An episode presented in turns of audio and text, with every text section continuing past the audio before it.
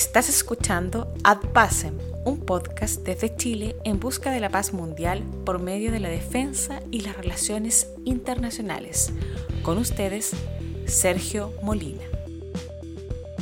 Bienvenidos. En este episodio exploraremos el concepto de autodeterminación.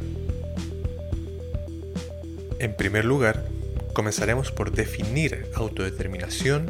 el derecho que tienen los pueblos, según el respeto al principio de igualdad de derechos e igualdad de oportunidades,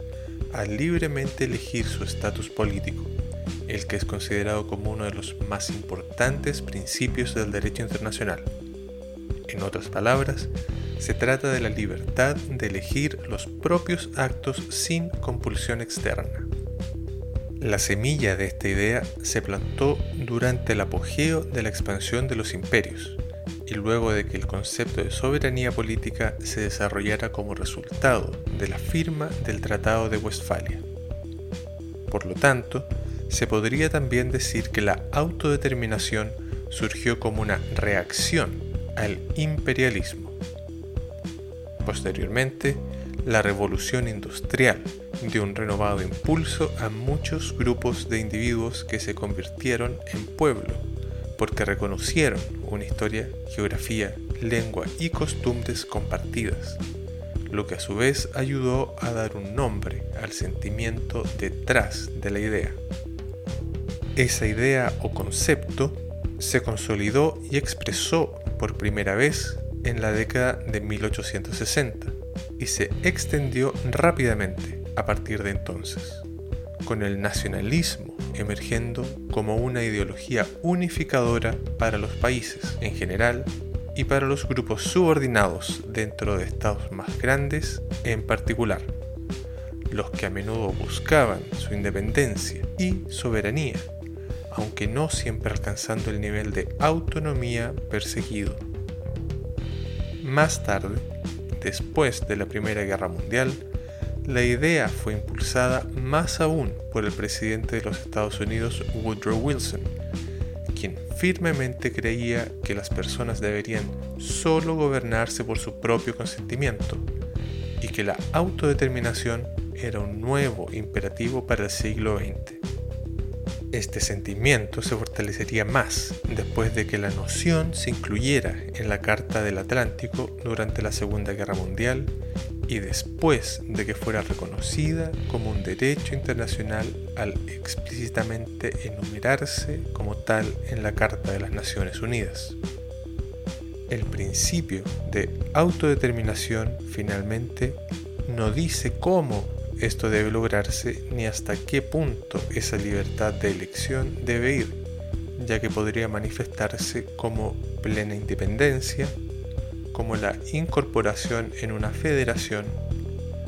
como asegurar la protección de un Estado más grande, como una forma de autonomía o como una completa asimilación. En el caso de la autodeterminación de las Islas Malvinas, un archipiélago en el Océano Atlántico Sur, frente a las costas de la Patagonia Argentina, la soberanía ha sido disputada durante muchos años entre Argentina y el Reino Unido,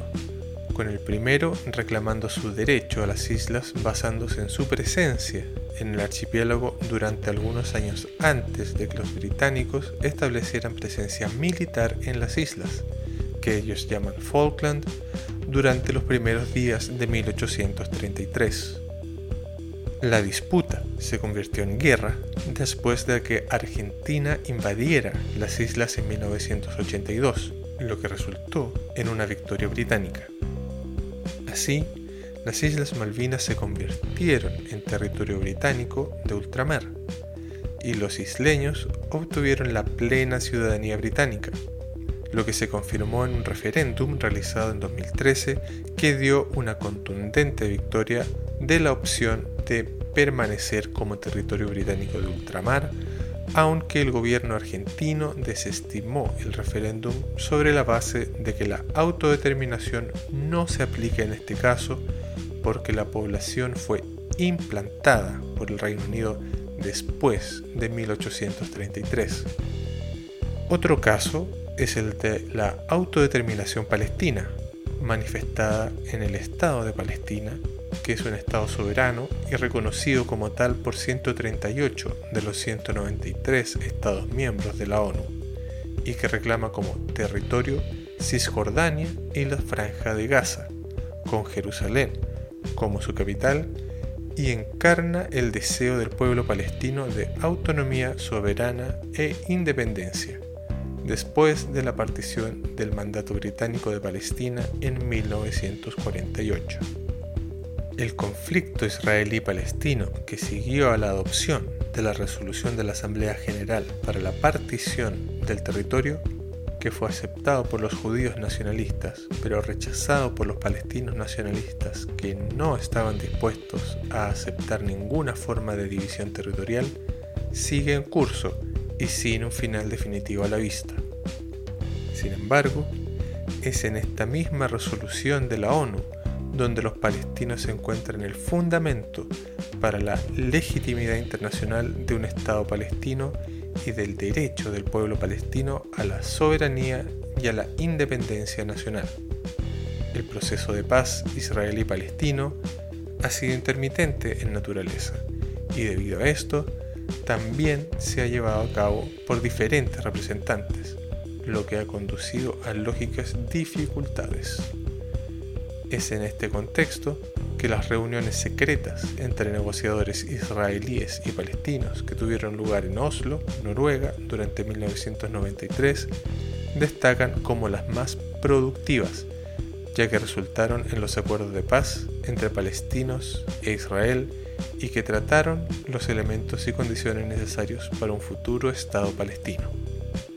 Lamentablemente, el asesinato de Yitzhak Rabin en 1995 hizo que el proceso de paz que resultó en los acuerdos de Oslo 1 y 2 finalmente se detuviera antes de resolver la cuestión de la autodeterminación palestina. Bueno amigos, ese es el final de este episodio. Gracias por escucharnos. No olviden suscribirse al programa en su aplicación de podcast favorita y si realmente les gustó, pueden ayudarnos a crecer a través de una contribución mensual al convertirse en secretario, cónsul o embajador en patreon.com slash podcast y formar parte de nuestra comunidad. Nuestro tema musical es proporcionado por Kevin MacLeod bajo una licencia Creative Commons. Soy Sergio Molina despidiéndose. Hasta la próxima y sigan avanzando hacia la paz.